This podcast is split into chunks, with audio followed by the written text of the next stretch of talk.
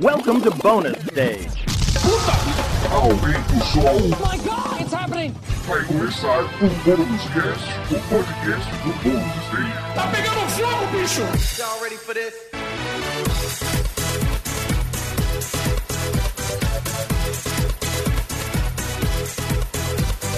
Olá a todos, sejam bem-vindos a mais uma edição do Bônus Cast, o podcast do Bônus Stage sobre jogos, entretenimento eletrônico e cultura pop. Eu sou Rodrigo Sanches, junto comigo, Beatriz Blanco. Olá! Olá! Como você tá? Tô indo. É isso aí. Com a gente também, Alana Dilene. Olá, minha querida, como você tá? Olá, boa noite, Rodrigo. Eu tô bem, e você, meu caro? Também tudo certo. E também com a gente, não menos importante, Wagner Waka. Boa noite, bom Oi. dia, boa madrugada, boa tarde. Ah, madrugada, vai. Pessoal, quem tá me ouvindo com insônia aí, aquele abraço. É isso. Que gostoso, hein? Você tá cara bem, não tem nada pra fazer. Eu tô bem. Imagina que legal, que eu não tenho nada pra fazer. Três da manhã, aí ele fala, vou ouvir Cast. Rodrigo, eu quero te lembrar É. daquela senhorinha da novela que ouvia o Roberto Carlos pra, pra fazer um negócio lá. Você lembra dessa história? Uso também, gente. Numa novela? Era na novela. É, então. Mas eu não, eu não recomendo muito. não. Gente, se você já morou em República, você sabe que às vezes de madrugada você ouve seus colegas É. em atividades noturnas. É, então. E aí o podcast Pode já ser. dormi muito É ouvindo Fortnite, gente, é Fortnite, tá? É. A galera jogando Fortnite. Complicado, constrangimento no outro dia. Eu já dormi muito ouvindo podcast.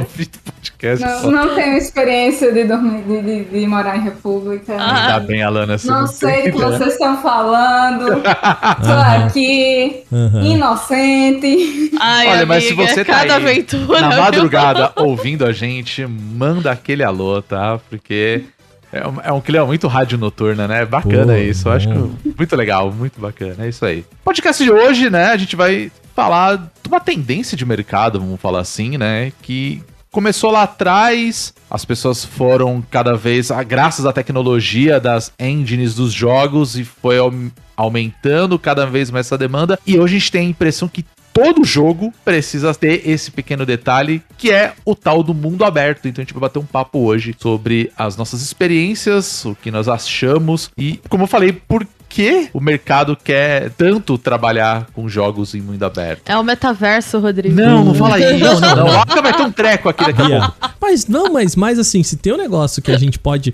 chegar a pensar, a quem sabe, talvez chamar de metaverso é um jogo de mundo aberto. Entendeu? Hum. Sim. Então, né? E faz todo sentido. E faz todo Não, sentido. a gente todo sentido também. Eu tô aqui usando talvez, quem sabe, Rô, por, por muitos motivos. Entendeu? Não, talvez. É, realmente, realmente. A gente vai tocar nesse assunto, provavelmente, né? Uhum. Mas jogos de mundo aberto, vamos falar a verdade, já é um conceito antigo, se a gente for levar em consideração da forma como ele é proposto, mas ele acabou se tornando muito popular depois que a gente teve uma certa evolução nas próprias engines dos jogos. Vocês lembram qual foi o primeiro jogo assim que você falou, caramba, esse foi um jogo de mundo aberto assim, que você podia andar, vagar por aquele universo e como se não houvesse amanhã? Dungeon primeira? Dragon, zoeira. Faz sentido. Não é? Faz sentido. Faz muito sentido. Não, brincadeira, mas o- embora tenha sido. Mas o meu foi o Mario 64, gente. Eu achava o máximo Ok. você poder correr pela fase e fazer as conquistas diferentes. Ok, Porque você- ele tinha uma certa linearidade das estrelas, né? Mas você poderia entrar na fase e jogar uma estrela diferente a cada vez, assim. É, é verdade. Mas foi a primeira vez que eu tive essa sensação. E depois foi com o Zelda Ocarina of Time. Aham. Isso, exatamente. Eu não, o Mario 64 eu não cheguei a jogar muito, ou se eu joguei, eu joguei depois do Zelda. Mas realmente, o jogo que eu peguei, que eu tive essa sensação de exploração, de tipo ir, conhecer, futucar, explorar, andar, foi Ocarina of Time. Muito bom. É. É, E até- também é um jogo muito bom. Até o, o, o Bia, eu acho que muita gente tá, deve estar ouvindo, assim, porque se a gente falar hoje em dia de Zelda e Mario 64 como jogos de mundo aberto, pode soar um pouco estranho, mas assim, se a gente voltar ali pra época em que eles foram lançados, e, e o meu jogo nem seria esses dois, seria mais um Final Fantasy VII, né? É que era a ideia assim, exatamente por que, que a gente chama de mundo aberto, né? Então, vou, vou- acho que eu vou pegar o exemplo do Final Fantasy VII, que ele é muito fácil de você entender Perfeito. né? Então você tinha lá, você entrava na, no- na cidade lá, A, e aí a hora que você saía pro mapa, você saía pro mapa que já não era esse lugar que você andava retinho, assim, que você tinha uma linhazinha só que você podia andar, que nem a gente tem dentro dos mapas do, do das cidades, né? E, e meio que quando você é, tá ali no castelinho da. Você chega ali no castelinho da Peach, né? E, e ali você tem um mundo meio aberto, sandbox, né? A gente vai falar sobre isso mais pra frente, né? Mas pra gente era muito assim, caraca, eu tô livre aqui, né? É. Exato. É, o Zelda é a mesma coisa, né? Caraca, eu tô livre aqui. Hoje talvez a gente não chamaria, né? Mas na época pra mim também foi muito assim, cara, olha o tamanho desse mundo. É, eu lembro que eu Nossa. achava o Hyrule Field enorme, né? É, é. Aí você põe Pois o Breath é. of the Wild hoje, o Hyrule Field é ridículo. É, não, Mas tipo, eu, eu achava pés, o né? máximo cavalgar por aquilo. Me parecia que eu tava, nossa, dando alto rolê no jogo, né? É, bem isso. Eu acho que a Total. primeira impressão que eu tive de mundo aberto foi jogando JRPG mesmo, né, no, né, eu acho que a minha primeira experiência, assim, que eu me lembro muito bem, foi jogando Phantasy Star, que nada mais é do que um RPG que você tem diversos mundos ali a serem explorados, justamente pra você farmar e aumentar suas experiências. Então, assim, você tem os seus objetivos, mas ele não é linear, né? Ele não é uma coisa assim, fase 1, fase 2, fase 3. Você pode explorar do jeito que você quiser. Mas o que mais me impressionou, e eu acho que aí é que tá o lance do, do que é de fato o mundo aberto, é essa sensação da imersividade, o universo 3D. De que você pode andar dentro daquele ambiente totalmente em três dimensões. Eu acho que comigo foi Shadow of the Colossus. O fato de você montar o cavalo e sair andando, fazendo o que você quiser. Muito entre aspas, né? Porque você tem objetivos a cumprir, mas você pode explorar o quanto você quiser. E dependendo da exploração que você fizer, você pode melhorar seus atributos, né? Não muito diferente Sim. do que era um, um de RPG da vida, né? É, ô, ô, Rô, você até colocou aqui na, na nossa pauta, né? Pra gente Sim, tentar sim. falar um conceito do que é um mundo aberto. E eu gosto muito da, da, da primeira definição, né? Que você põe, que é Uhum. explorar o mapa como um ambiente. O mapa, né, do lugar, ele é um Uhum. ambiente jogável, assim.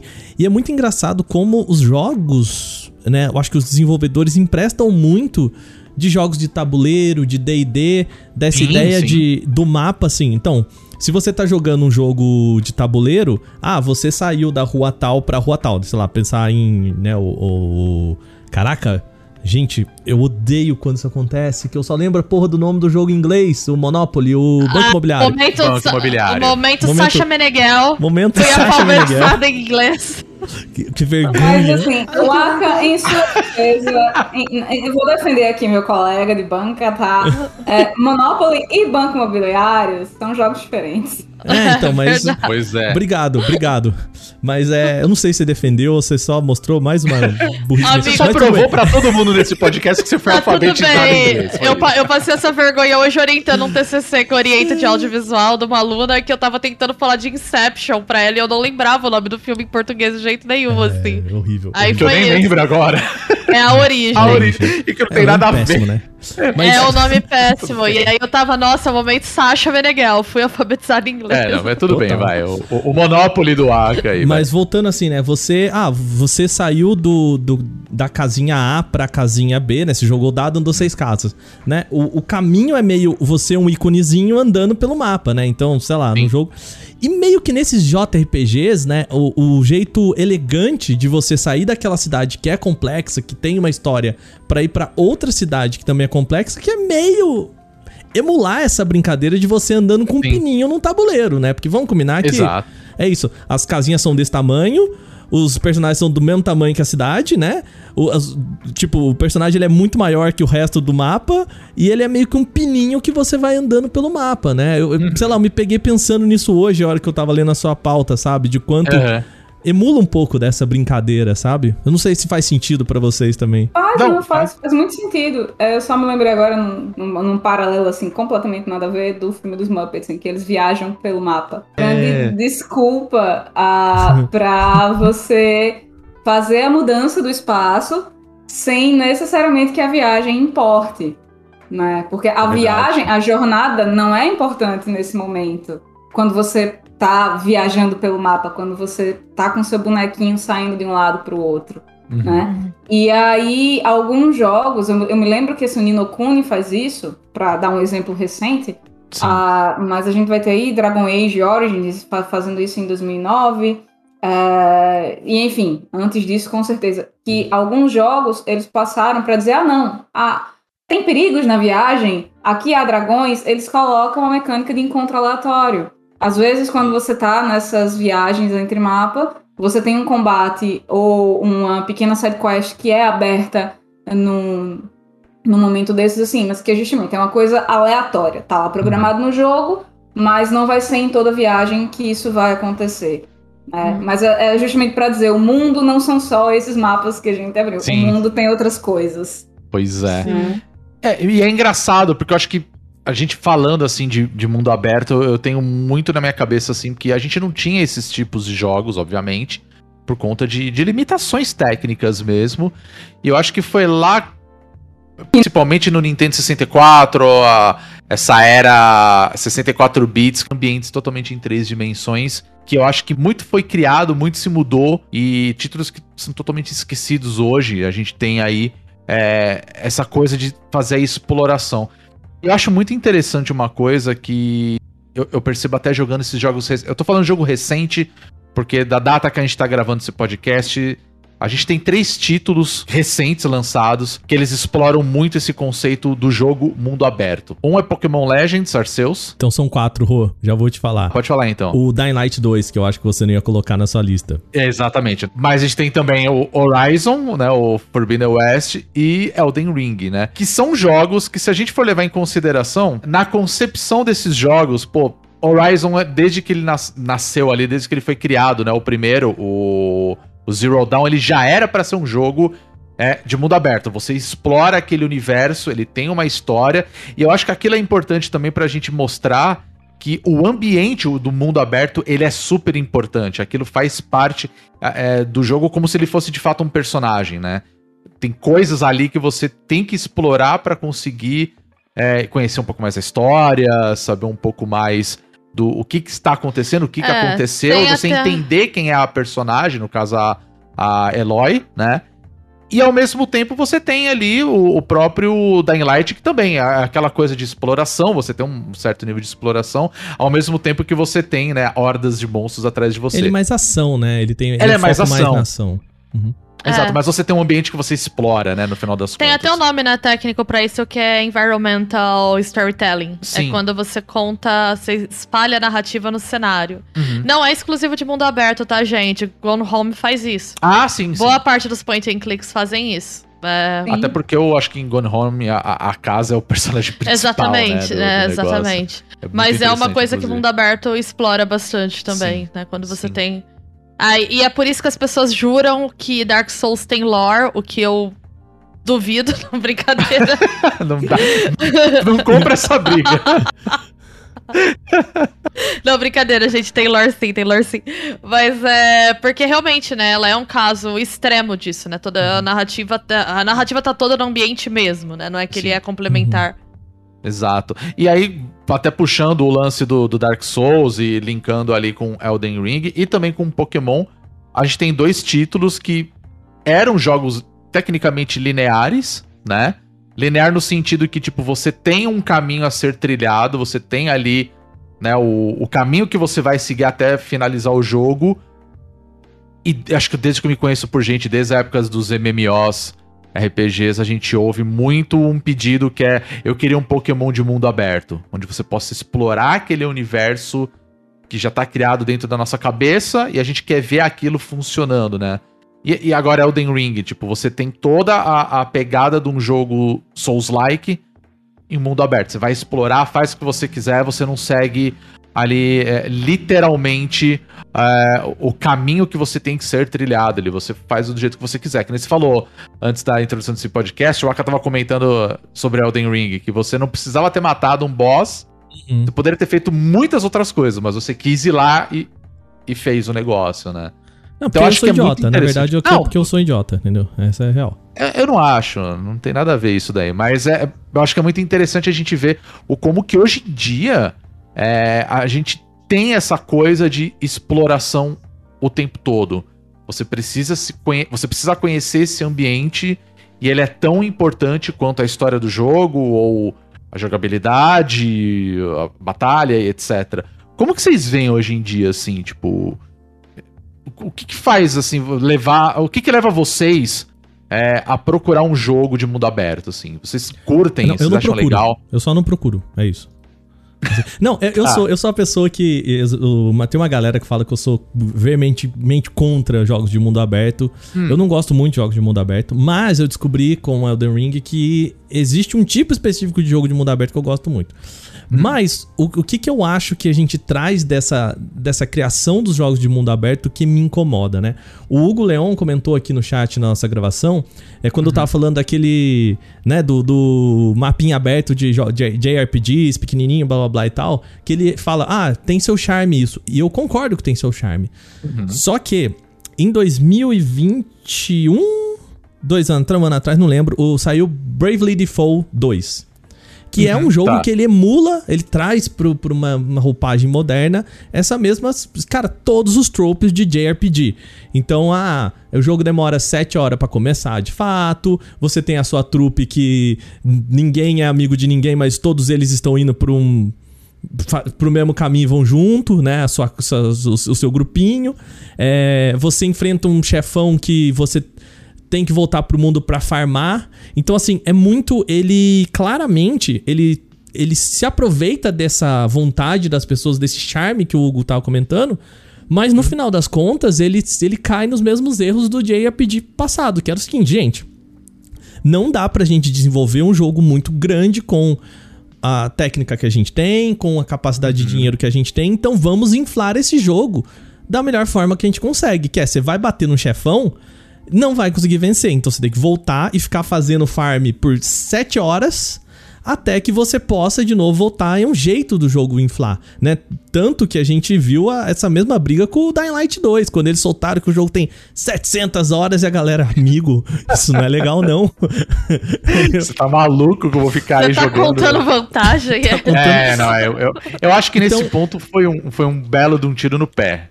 É, Porque eu acho então que. esse- Eu não sei, eu- eu, Não, não vocês vejo. não estão pensando com a cabeça de investidor. Você compra esse É. jogo, você nunca mais Tá. compra nenhum. Porque quanto Mas é. jogar 700 horas?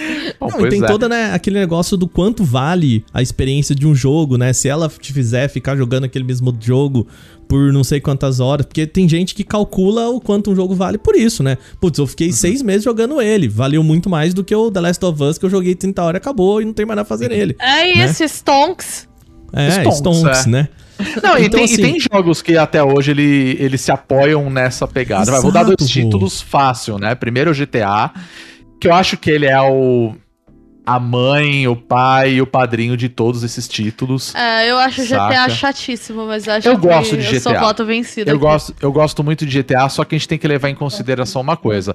O primeiro GTA, ele é um mundo aberto, e aí com o tempo ele foi, né, se expandindo, entrando ali na, na questão do de, de três dimensões, e aí eu acho Hum. que ele estourou mais ainda, saca? Não. Mas eu acho que o ponto dele de mundo aberto que eu acho muito interessante é o fato que, assim, é meio que um faz o que você quiser. É, ele é um sandbox. É, mais ou mas- menos, né? Mas aí eu acho que ele não entra nesse, nesse ponto que eu tô falando, Rodrigo. Eu acho que ele não Ah, tá. tenta se inflar. Eu acho que ele tenta falar assim, cara, Uhum. aqui o- esse é um parque de diversões pra você. De fato, essa é uma caixinha de areia pra você Uhum. deixar o seu filho é, e, e para, sei lá, lá. fazer qualquer coisa enquanto ele Sim. se, né, ele, ele cria o mundo dele, né? O Aham. sandbox é isso, né? Você cria o seu castelinho de areia pra você derrubar e depois você construir outra coisa, né? Você faz o jogo. E aí, talvez eu, eu dê exemplo de outros jogos que, que você fala assim. é, quando um jogo fala pra mim que ele vai ser de mundo aberto, a expectativa que a gente tem é de que ele vai trazer um mundo que faça algum sentido. E no final das contas, ele é um jogo de mundo aberto pra você olhar pra ele, achar muito bonito, mas ao mesmo tempo você não tem muito o que fazer. Ele é um cenário interativo. Sim, ele não é um mundo exato. aberto. E pra mim, isso é o que é Cyberpunk. Entendeu? Por Tá. mais incrível que ele seja, ele tava tentando trazer uma proposta que é diferente de GTA, porque pra mim GTA é isso, galera. Toma essa caixinha de areia aqui. Tem uma historinha se você quiser fazer, mas ela não importa. Toma essa caixinha de areia. Tudo que você tentar fazer, você vai conseguir. E o Cyberpunk não, ó, a gente vai te contar uma história que é pica, é foda. Nesse mundo aqui, ó, que você também pode fazer tudo. E você não pode, entendeu? Porque é tudo que você tenta É. fazer uma merda, entendeu? Então, pra mim é isso. Ele só é um mundo aberto porque isso infla o jogo, infla ah, o desenvolvimento, infla a- o visual, sabe? Você fala, nossa, eu posso ir ali naquele prédio? Pode. Aí você chega naquele prédio, não tem nada lá de interessante. Então, pra que que eu posso ir naquele prédio? Ah, porque É. o jogo te deixa, entendeu? Sim, sim. É, eu tenho um problema com esse tipo de jogo que é, que é esse tipo de mundo aberto pela exploração, assim, que você não tem muito propósito. Mas é interessante, né? Porque se você pega o The Witcher 3, The Witcher 3 é o meu jogo mundo aberto preferido, provavelmente. Se você pega o The Witcher 3, ele é o contrário disso, né? Ele é um mundo Sim. aberto. Ele tem uma certa linearidade porque você não consegue explorar certas regiões no começo do jogo Uhum. né, pela questão da dificuldade, enfim, né, os monstros têm determinados níveis e tudo mais.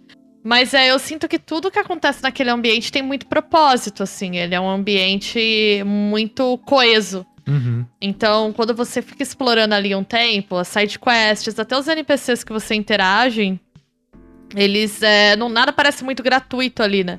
Que parece que é o contrário do Cyberpunk, né? Eu sinto que no Cyberpunk Ah, as coisas totalmente. parecem meio gratuitas. Totalmente. Eu acho que esse foi um grande ponto, assim, que também transformou todo. é, o que gerou um grande problema pra própria CD Projekt, né? A gente tinha ali The Witcher, que foi como você falou, Bia. Pô, você tem um mundo aberto pra caramba. Você pode seguir ali a história, o objetivo principal, mas você pode procurar uma armadura, uma espada, fazer uma outra side quest, que são, são side quests muito legais, inclusive. Mas o, o- o Cyberpunk é todo, acho que todo mundo achou que era essa mesma proposta no final das contas e rolou uma decepçãozinha ali, sabe? Ainda É. mais com tantas outras empresas que já estão aí, tipo, cansadas de fazer esse tipo de jogo. E, e- e sempre deu certo. Pô, você pega uma Ubisoft da vida, sei lá, com Far Cry. Aliás, eu tenho até uma teoria, assim, em relação da diferença entre Cyberpunk e o The Witcher, que eu vou até jogar essa bola pra Lana aqui, que é uma pessoa que estuda narrativa e tudo mais. É. Será que foi uma dificuldade? Porque The Witcher tinha um mundo literário criado, com certas narrativas fechadas, com definição de personagem, e o Cyberpunk tem um ambiente de RPG, mas é, precisava de mais escritor ali, né? Porque você tem um ambiente. E eu É. acho que isso mostrou, assim, pra mim, evidenciou uma limitação do- do- dos próprios roteiristas. Você ficou com essa impressão também, Alana? Eu ia falar exatamente isso, assim, quando você tava, quando vocês estavam falando, eu tava, eu tava esperando o Rodrigo terminar de falar pra puxar isso. Aham. A, a impressão que eu tenho é exatamente essa, assim, não só quem, quem lê os livros e as outras coisas do universo do, do The Witcher, né, vai sacar, assim, que tem coisas que não são adaptadas diretamente, mas que você percebe ali algumas das influências, de tipo, ah, essa estrutura narrativa veio daqui, a galera adaptou, claro, aqui pro jogo, ficou uma Uhum. coisa muito boa, mas é, essa side quest tem naquele conto que apareceu não sei onde. Eu acho que justamente é, o The Witcher, ele par- tanto porque tinha dois outros jogos antes que já se passavam no cenário. Eu não cheguei a jogar o The Witcher 2, eu achei ele super travadão, eu achei ele um jogo ruim, então eu não tive paciência pra avançar muito. Mas tem lore ali, tem de onde Sim. ele partir. Então você tem, você chega no terceiro jogo muito bem polido, muito bem acabado, é, e que tem um material base ali de onde ele pode partir, explorar e escrever. E você tem todo um time, claro, de, de escritores de quests e de, de, de- Eu esqueci o nome específico da função, mas né, o Narrative Writer, eu acho, não sei. Enfim, de pessoas que estão focadas ali em escrever histórias para os jogos. Né? E quando você vai para o Cyberpunk, sim, ele tem. Né, ele é baseado no, numa licença de RPG, ok, tá ali o cenário, o cenário de jogo, tal, tem material ali proposto para ele, mas na hora em que foram passar isso para o jogo, ah, faltou gente para preencher aquele mundo. Você tem esse mapa, você tem essas coisas todas que você pode fazer aqui. né? Então, quando vocês falam de propósito, eu, eu discordo um pouco do termo, porque a exploração dentro dos jogos de mundo aberto ela tá lá pra isso, ela tá lá pra... é- é- Eu acho que a parte da proposta do jogo é você meter a cara, conhecer o cenário, se você vai ser recompensado por isso ou não, depende muito da, da, da linguagem que o jogo está usando, né? Que, que eu não acho nem que você é, que é obrigatório, mas depende da proposta do jogo que você está construindo. Agora, você precisa sentir que aquele mundo tem coisas. Uhum. Sei lá, então, justamente, é, é a coisa do escopo. Se você tem um escopo menor, mas aquilo parece mais rico, aquilo parece ter coisas para você fazer e interagir e se importar, porque se você tá jogando um jogo por 100 horas, por 80 horas, eu tenho que me importar com o que tá acontecendo ali, Pois é. mesmo que seja com a side quest ali do- do- da, da tiazinha que a filha desapareceu, não sei das quantas, e que você vai atrás lá na floresta e descobre que ela foi raptada por um coven de bruxas e não sei o quê. Enfim, você tem que se importar com essas É. coisas que estão acontecendo, né? E não precisam ser grandes histórias, não precisam ser coisas super mirabolantes, não. Mas aquilo tem que cativar, aquilo tem que ter carisma. Que é o que falta a Cyberpunk. Sobra em The Witcher, né? E falta em Cyberpunk. E eu queria também puxar um pouco o, o- a fala pro Horizon Zero Dawn, que dos jogos recentes foi o que eu joguei. Eu não joguei tanto quanto eu gostaria, mas eu joguei. Eu joguei o primeiro inteiro, né, em 2017. E esse, o, o, o Forbidden West, eu tô jogando agora. E assim, é, eu, eu fiquei um pouco indignada quando eu vi uns comentários ali na internet da galera falando: Ah, mas ele copiou Breath of the Wild. Ai, E ai, aí? ai. Não, e aí eu fiquei tipo, mano, jogo mundo aberto existe há muito tempo. Pois é. Não foi Zelda que inventou isso.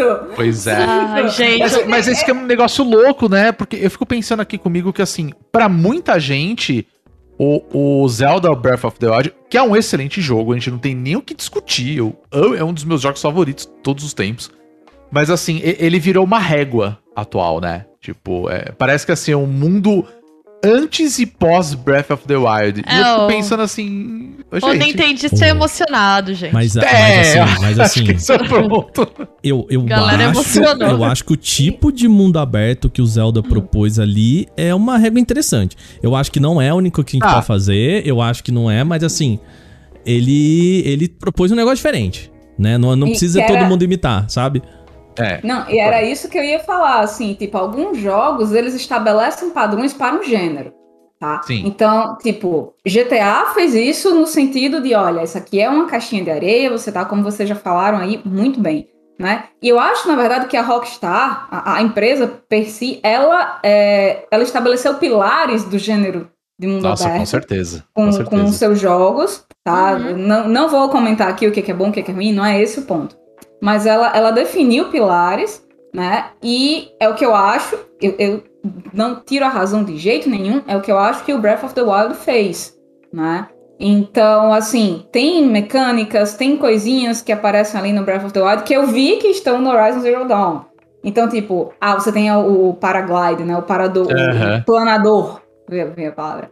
Você, vem- você tem um planador tal, que, tipo, até a movimentação ficou bem parecida, o uso ficou bem parecido. Eu disse, não, tá bom, ok, reconheço. Mas, tipo, é uma parada que funciona tão bem ali, e a galera virou, virou e disse, pô, isso aqui vai funcionar no nosso jogo. Uhum. E funciona. Então, justamente, eu acho que alguns jogos eles vêm e eles estabelecem padrões.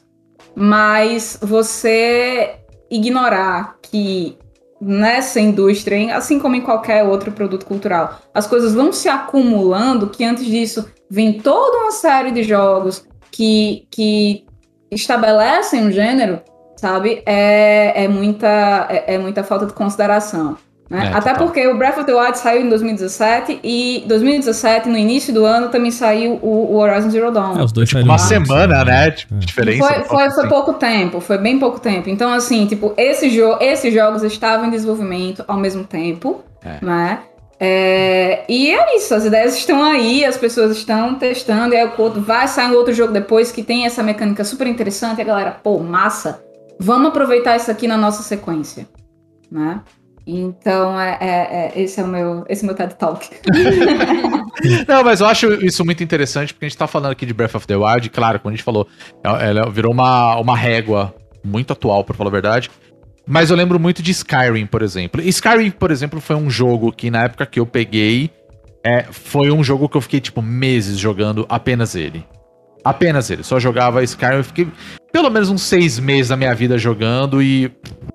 Depois, obviamente, eu dropei. Falei, não, já deu, já, já zerei o jogo. Chegou um momento que eu falei, ok, já fiz muita sidequest, não sei nem se eu fiz todas.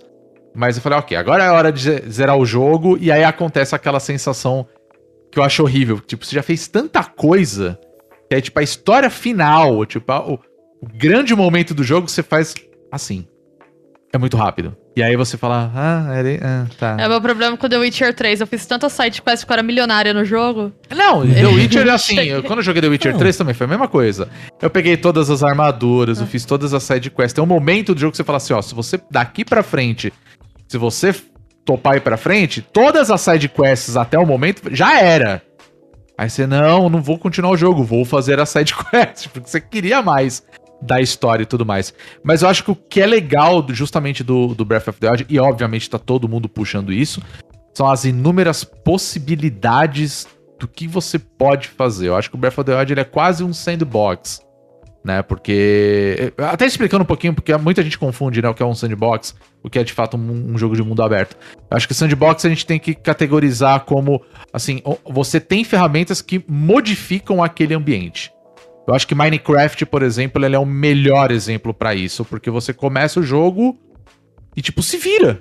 Faz o teu negócio aí. Você pode cavar um buraco até o centro da Terra, se você quiser. Você pode construir uma Sim, montanha. sim. Você tá alterando todo o ambiente. Então isso de fato é um, é um sandbox, né? Rô, Enquanto outros não te dão essas mecânicas, né?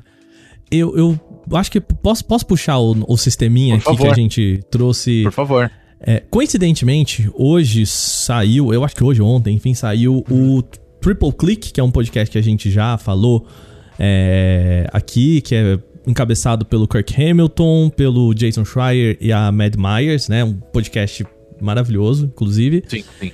E um dos pontos que eles estavam discutindo é o Elden Ring e os jogos de mundo aberto, né?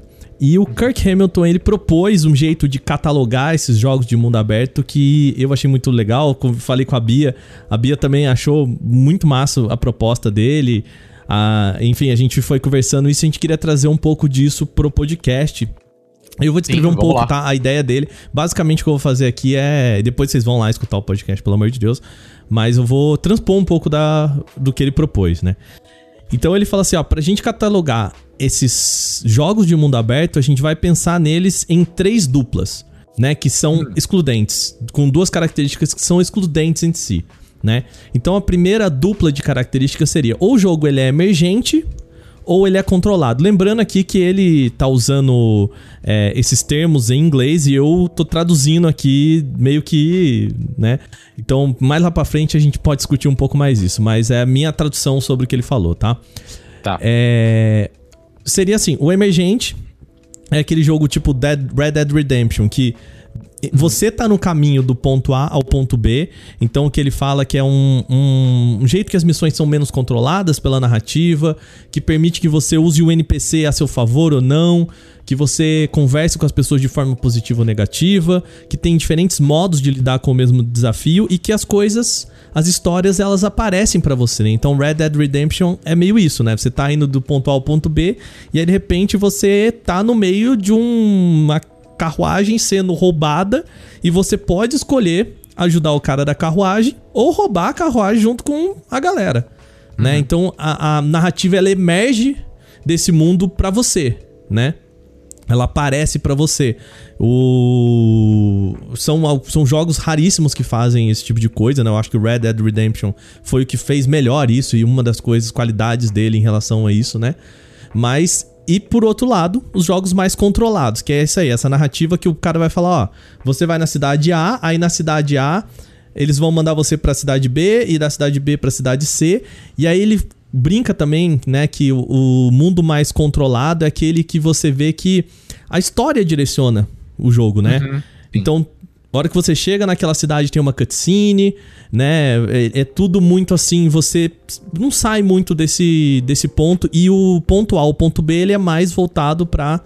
É, só pra você chegar desses lados, né? Eu diria que o Horizon, o último Horizon, traz muito disso, né? Principalmente ali no- nas primeiras horas, naquela primeira área ali, que é isso. Você vai na cidade, cutscene. Você vai no outro, cutscene. Você vai mudar, cutscene, né? É bem assim. E, e tá, gente, ó, só uma coisa, tá? A gente não tá falando que um é melhor que o outro. A gente tá falando que são duas não. características diferentes. Perfeito. Sim. É bom deixar claro, viu, Rodrigo? Porque, né? Sim. Internet. Não, É, claro, concordo. claro, claro.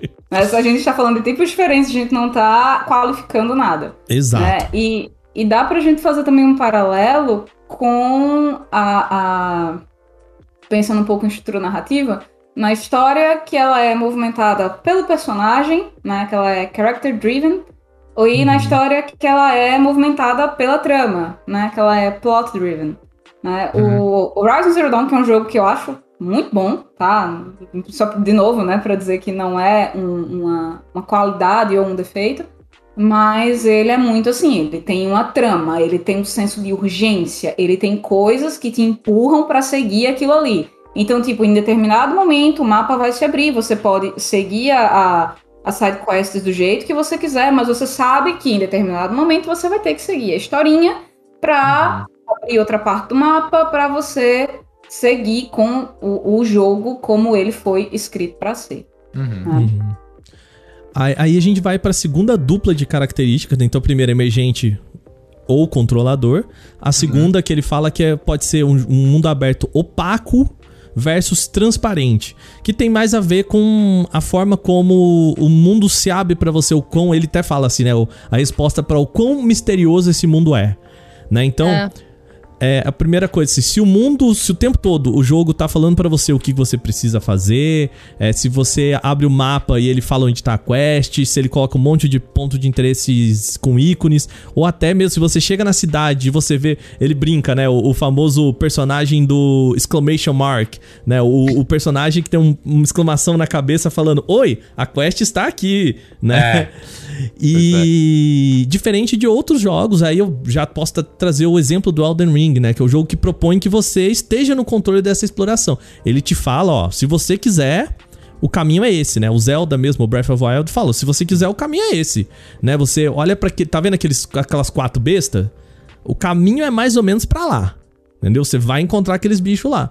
Mas é, não tem no mapa falando onde estão as bestas. Você olha e fala, beleza, eu tenho que ir nessa direção né? Como você vai chegar lá ou como que você, né, é, como que você chega inclusive nas bestas, né, nos personagens, meio que você vai se encontrando, né? O jeito do jogo te, e eu acho que isso fez de, de de Zelda Breath of the Wild meio, meio diferente, assim, porque a gente tava propondo, principalmente naquele momento que a gente tava muito saturado de Ubisoft The Game, que é muito a proposta opaca, né, de, ô, bicho, é, É. desculpa, a proposta transparente, que é muito, oi, vem aqui, vai ali, fala com aquela pessoa, olha aqui quantos ícones tem no mapa, Na, né? na verdade, esse seria o opaco, né?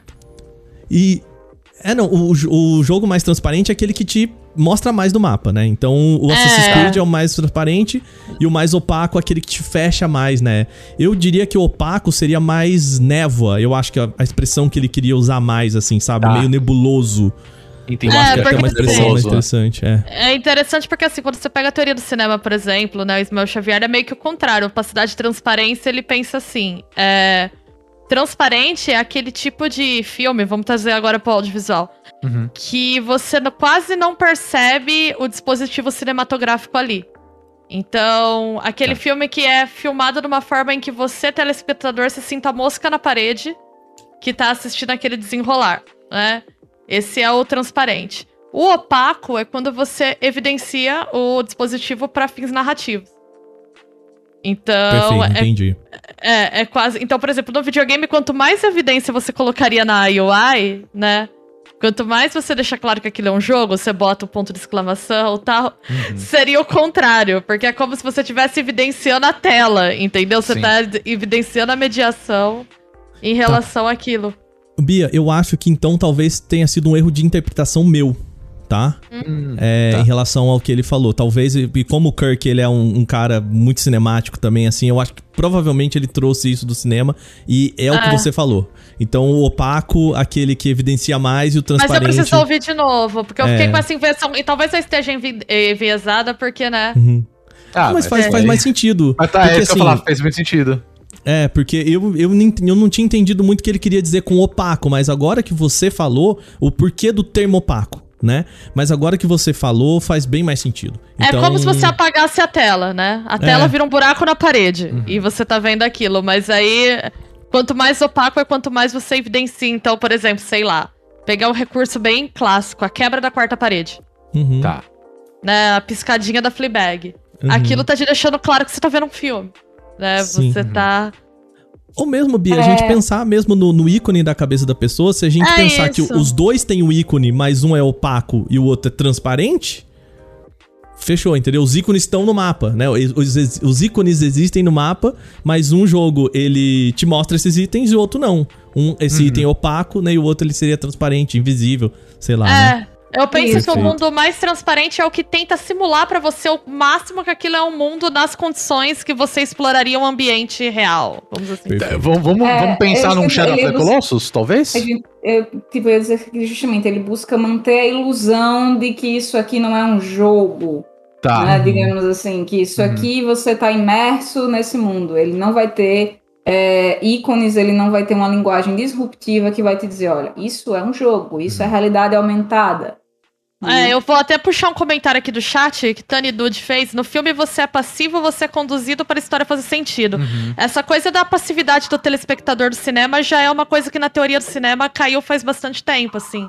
A gente já não pensa nessa forma, né? Inclusive, quando você Isso. pega os autores que vão trabalhar os aspectos mais psicanalíticos do cinema, né? Senão você tá negando meio que o papel da interpretação.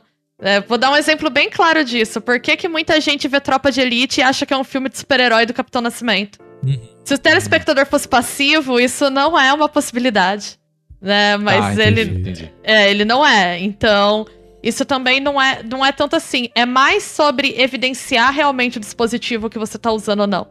Né? Alguns é, autores, por exemplo, Godard usava muito jump cut, que é aquele corte seco de televisão. Não era muito comum no cinema até então. Porque isso evidencia que tem uma edição ali, né? Aham. Pega um filme tipo Baby Driver. Ele é todo construído pra que a edição fique muito aparente, porque a graça dele é que ele sincroniza muito. Com a música, com o ambiente. é, tá, Exatamente. entendi. Sabe aquele filme quando a gente tava vendo Amor Sublime Amor, eu e o Rodrigo essa semana? ah, sim. E tem umas cenas que você fala, e essa grua, hein? Quando isso acontece, geralmente. Ah, é do jeito que só você é fala, rapaz, essa grua trabalhou, cara. Olha essa, os caras botaram essa marca. Assim, se eles Olha- alugaram olha essa drone. câmera. Olha Olha o drone, não, total. É, é, hoje é drone, né? A pessoa tá usando mais drone. Mas é isso, assim, ó. Os caras que lá. Se eles alugaram essa câmera, eles, assim, eles usaram o máximo que deram, porque, assim, você vê que o negócio foi usado pra aquilo. Acho que é isso que, que é um bom exemplo pra mostrar mesmo. É, Dias, e aí razão. essa coisa da passividade do espectador, realmente, você vai pegar inúmeros exemplos. Eu dei o do Capitão Nascimento aí, que talvez seja o mais recente, né? Mas o 500 Dias com Ela... É toda uma, é uma questão da teoria do cinema que sustenta o gênero narrativo, o canal do YouTube que explica fim de filme, assim. Sabe? É meio que isso. É, e, e aí, talvez, Bia, assim, é, a gente também, a brincadeira pode vir pra cá, porque você falou assim, Elden Ring não tem é, lore, né? Uma O Dark brincadeira. Souls. É, Dark Souls, enfim. Por- mas o que define a lore de Elden Ring é depois que o. Ou Dark Souls, enfim, do- da série Souls, é depois que o- aquela pessoa, eu não lembro nem o nome do cara, mas jogou e fez o vídeo explicando o que, que é a lore de Dark é Souls verdade. pro, É verdade. no YouTube, saca? Inclusive, Que é- tem uma intertextualidade entre as mídias aí, porque você vai ter toda a experiência de todo mundo que joga É, sendo eu- determinada pelo vídeo do YouTube, Exato. que, enfim, as É, coisas se Tem, tem entrecruzam. muito isso, É. realmente. Mas viajamos, gente, vamos voltar. Viajamos, mas eu acho que você tem razão nesse ponto, viu, Bia, do opaco e transparente, então é, eu acho que. Mas eu acho que o, o conceito tá, tá compreendido, sim, né? sim. E o último ponto que o, o Kirk traz pra essa discussão é o jogo que tem o foco na estética. Então ele, né, o, o termo que, os termos que ele usa são é, a, a aesthetic game e, Tá. ou versus o, o, o open world gaming, né? Então o que eu traduzi aqui que seria um foco na, na no ele ser mais estético, mais ser um pano de fundo do que exatamente gameplay, experimentação, né?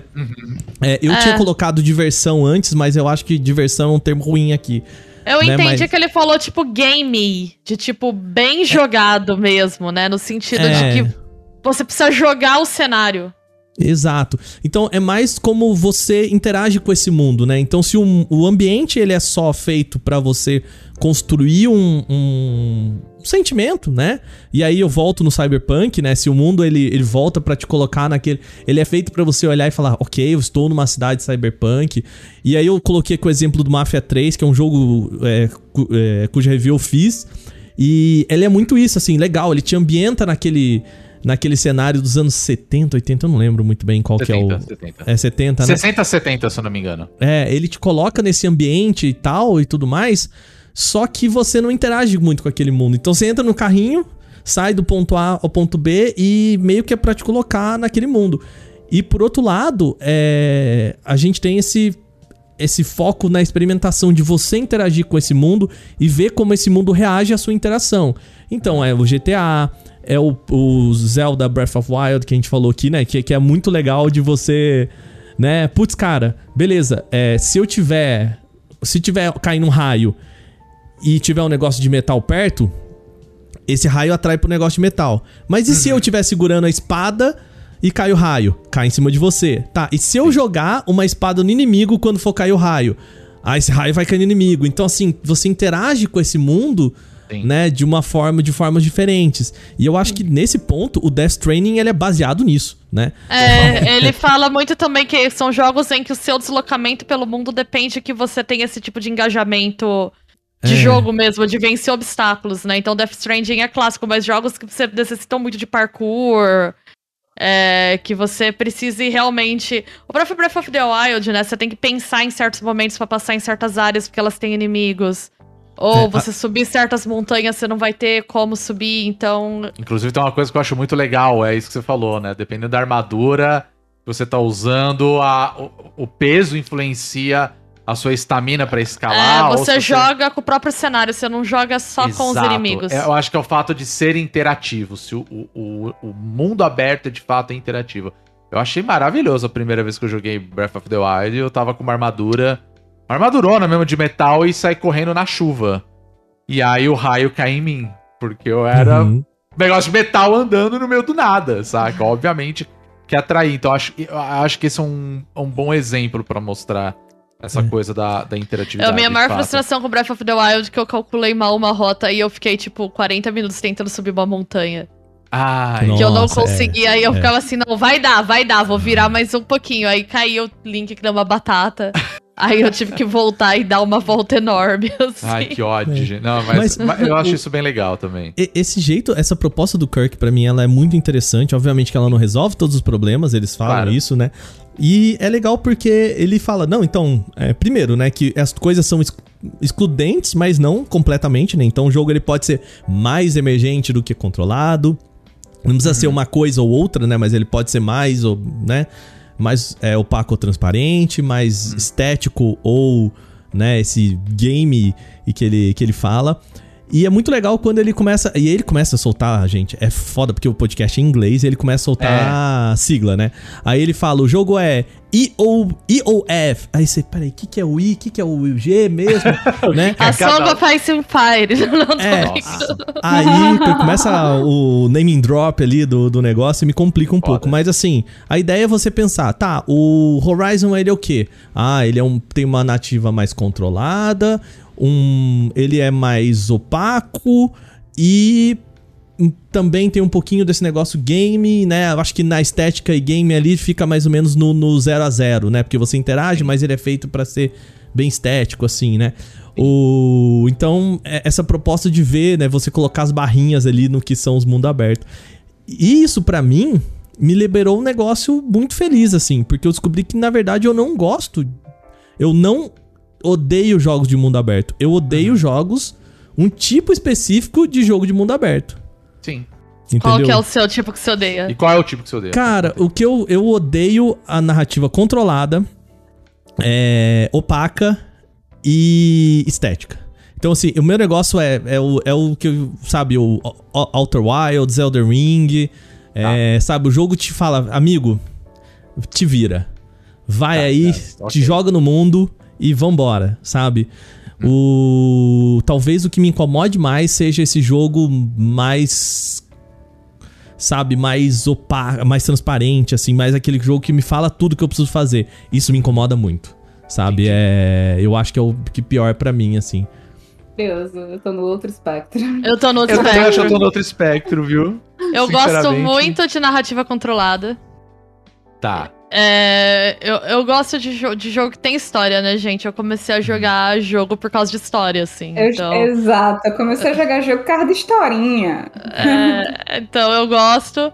É, a coisa da estética me agrada porque eu sou uma grande fã de Walking Simulators, mas eu tenho um problema. Eu até ia sugerir assim, tem um outro eixo que eu colocaria. Que é uma questão que me incomoda às vezes no jogo. É o povoado vazio. Eu não gosto de mundos abertos vazios. Tá. Me dá uma sensação de futilidade. Eu estou andando horas nesse cenário e não tem nada rolando, né? E às vezes. E eu não sou uma pessoa muito direcionada a explorar ambiente por si só. Se não tiver um boneco ali, eu quero falar com pessoinha. Eu Ah, quero interagir com pessoinha. Se não tiver boneco ali, se não, ou algum sinal de ocupação humana muito óbvio, eu não sou a pessoa que vai ficar olhando árvore, que vai ficar tentando subir montanha por nada, entendeu? Minha maior frustração em Breath of the Wild é que as ruínas dos templos era tudo vazio. Eu queria entrar nos templos e fazer amizade com, com os monges lá. E estavam tudo morto. É, eu acho que isso falta mesmo. É, então assim, aqui, mundos né? a- abertos muito vazios me incomodam também. Eu não sei se eles conseguem entrar nessa classificação Uhum. Que o Kirk Hamilton propõe, assim. Mas eu acho, eu, eu- não sei, eu acho que tem jogos que ele, eu acho que ele fica muito explícito assim, o que você tem que fazer, sabe? E tem jogos que que te jogam assim, eu, eu não sei, por exemplo, Skyrim pra mim ele é um jogo que desde o início, desde a primeira vez que eu joguei, é assim, ó, Tó, você tá no mundo, se vira aí. Vai- Ah, faz- mas você tem uns certos indicativos, né? Você tem, é, você tem pequenos indicativos, Você mas sabe que você vai matar dragão uma hora. Sim, que você começa o jogo Exato. com isso, né? Ele chega e Aí, fala, ó, mano, é isso aqui, ó, Dragon É. Ball. Aí você vai fazer essa. E aí tem uma questão da futilidade das sidequests que me incomoda às vezes também. Tipo, o Skyrim tem isso. Tu é o Dragon Ball. E aí você vai lá entregar alface pro vizinho, saca? não tinha ninguém mais pra você pedir isso aí. Você tem que É, pedir. não, é isso, não, isso eu concordo. Tem, tem missões em mundo ab- Mas aí acho que eu vou detalhar muito. Que é isso, né? De tipo.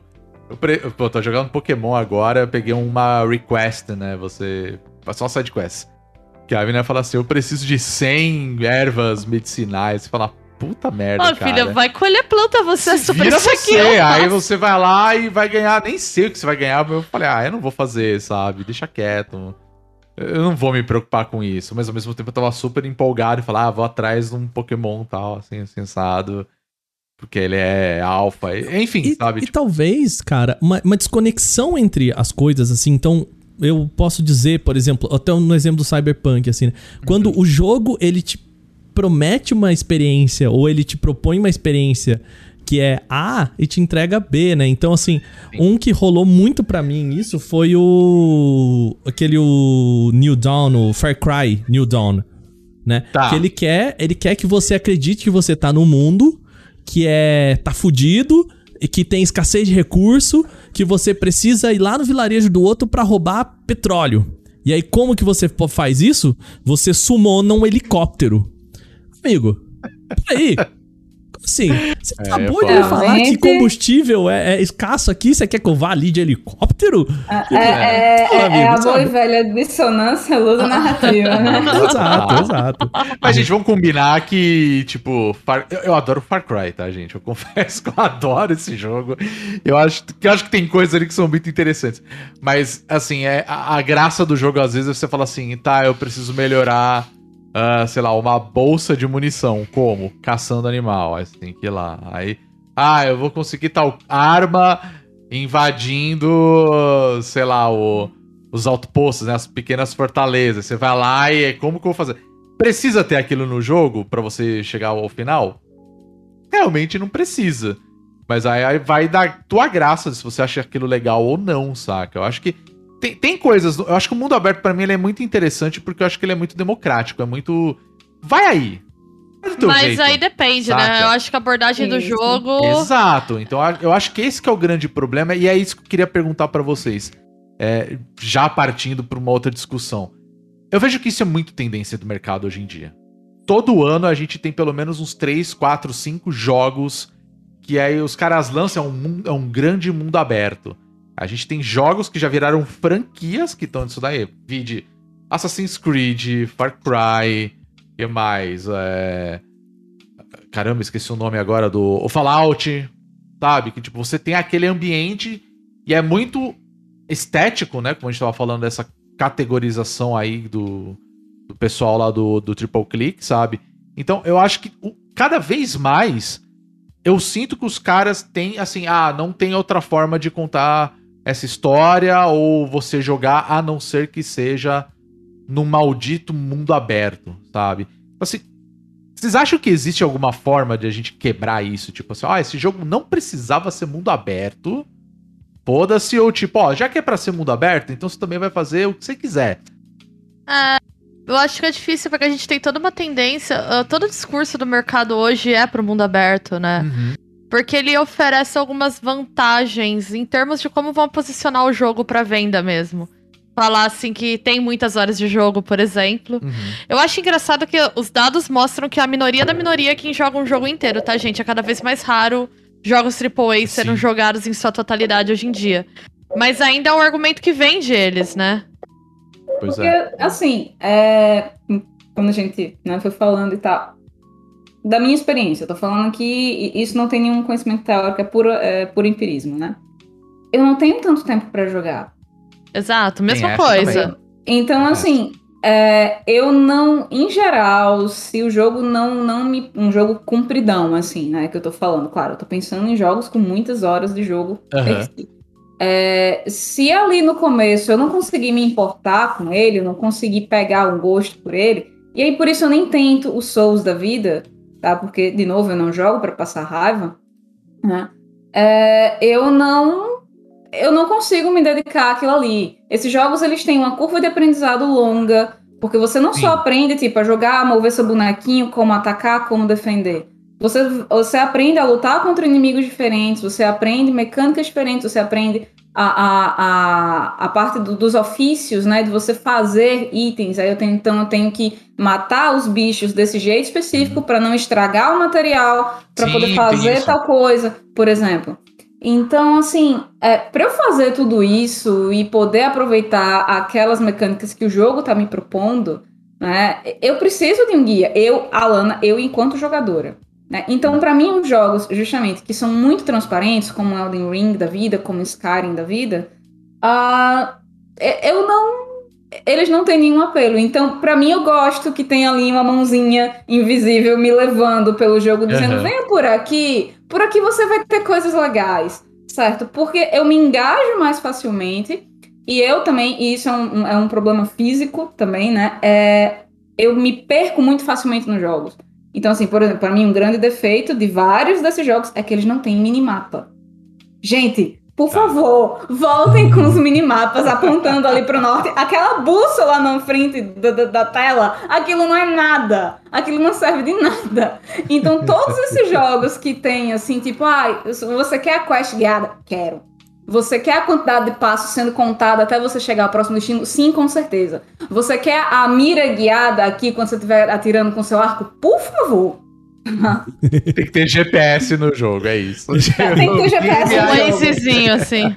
Tem que ter Waze, tá? Tem que ter Então, GPS no jogo. Mas assim, a parte disso que eu tô falando aqui isso é justamente é uma coisa puramente de, de gosto, tá? O jogo que não tem isso, ele não é inferior por si só. Uhum. É, mas é, realmente, como vocês falaram, todos esses elementos eles são muito mais gradativos do que um sim ou não, né?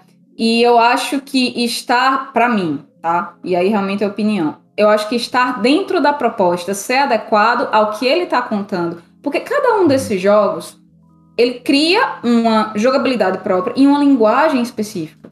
Uhum. Tipo, você lê o jogo daquela forma, você aprende a reconhecer os sinais daqueles jogos. Né? Por exemplo, o Red Dead Redemption, ele não tem. Eu, eu não vou me lembrar agora, mas eu não acho que ele não tem, tipo, algo como a- o ponto de exclamação. Ele tem alguns ícones em alguns momentos, realmente. Tem, tem. Mas é assim, bem é- sutil.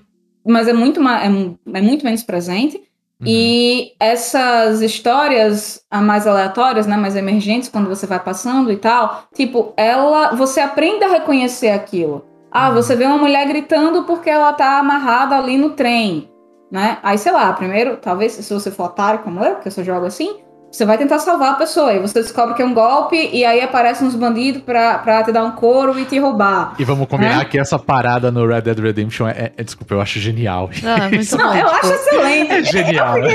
Eu fui Total. trollada na primeira vez e eu fiquei assim, eu fiquei entre morrer de raiva, porque eu morri num golpe desses, e, e, tipo, achar genial, achar excelente. Tipo, meu irmão, eu caí feito otário Eu aqui. também caí. E eu não caí Né? só uma vez, não, tá? Eu vou E- e o pior-.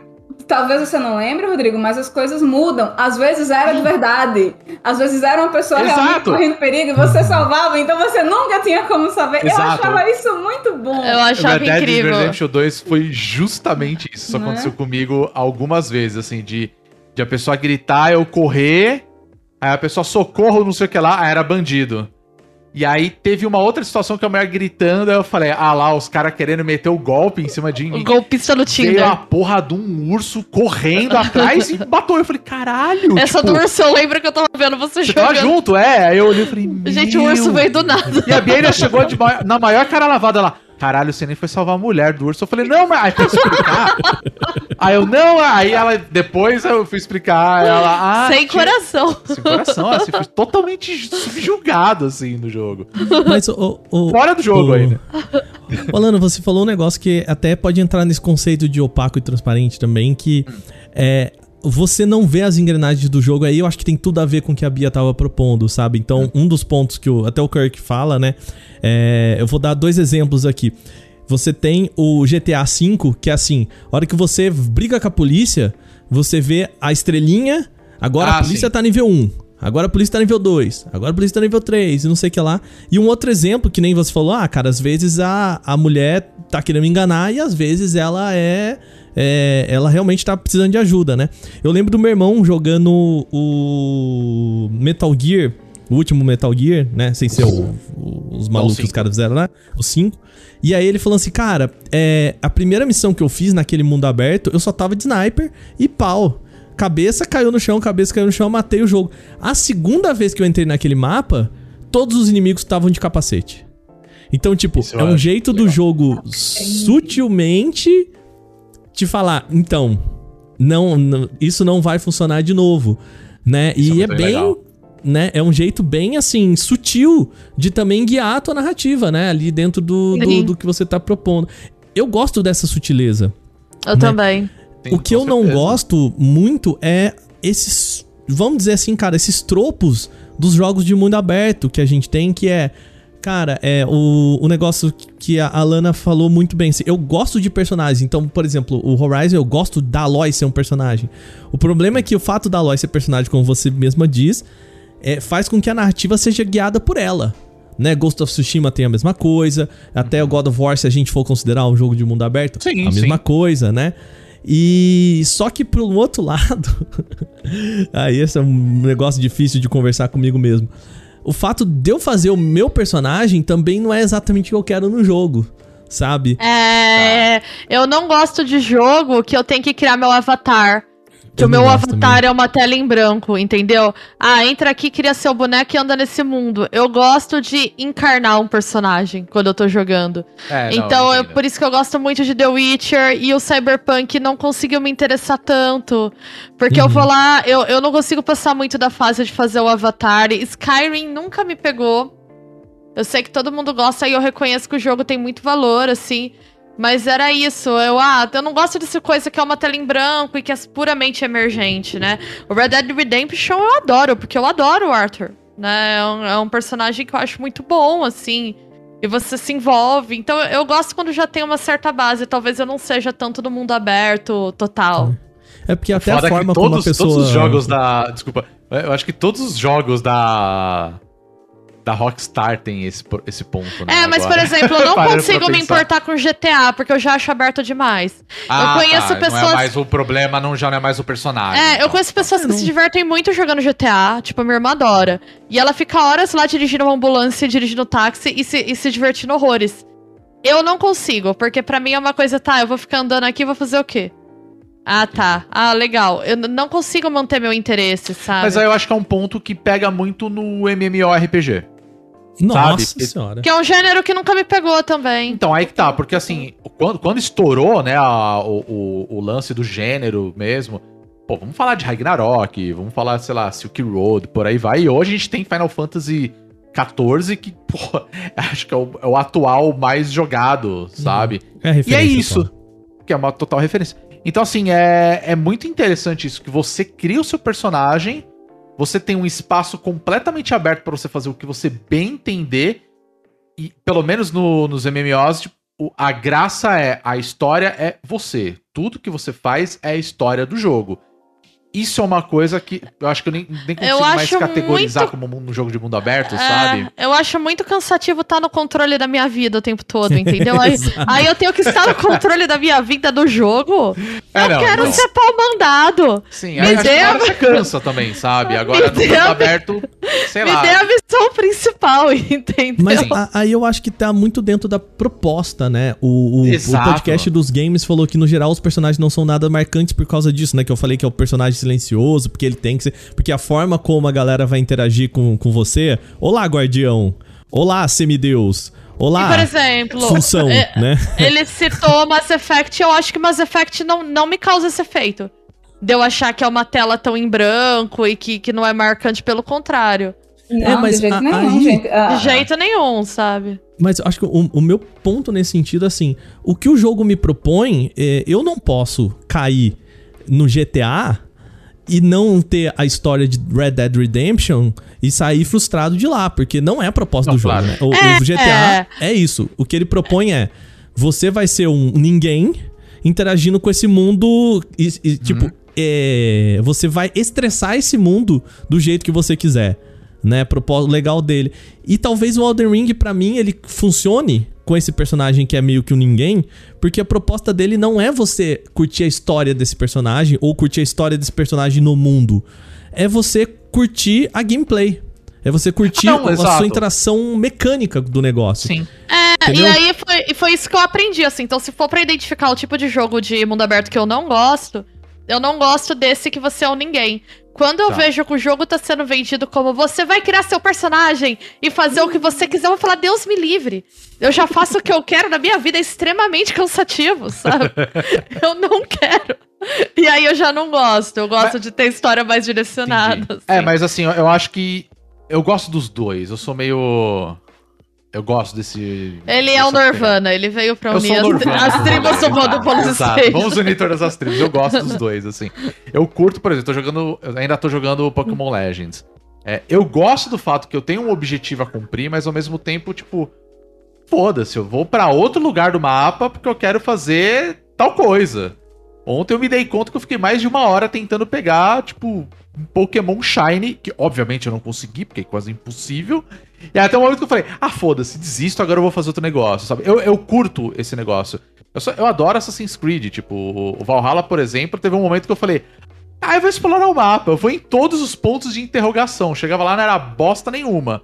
Mas chegou um ponto que eu falei assim, ah, ah, tá bom, já deu, já explorei tudo que eu queria ter explorado e vambora. E ao mesmo tempo, eu acho que é muito interessante a gente ver o que tá acontecendo com Elden Ring. Eu acho que foi uma coisa muito parecida. Vou fazer novamente essa, essa conexão com o próprio Breath of the Wild. Porque você tem uma história a seguir. Né? No, no Zelda você sabe o que você tem que fazer lá, você tem que acabar com o Ganon, salvar a, a Princesa Zelda, etc.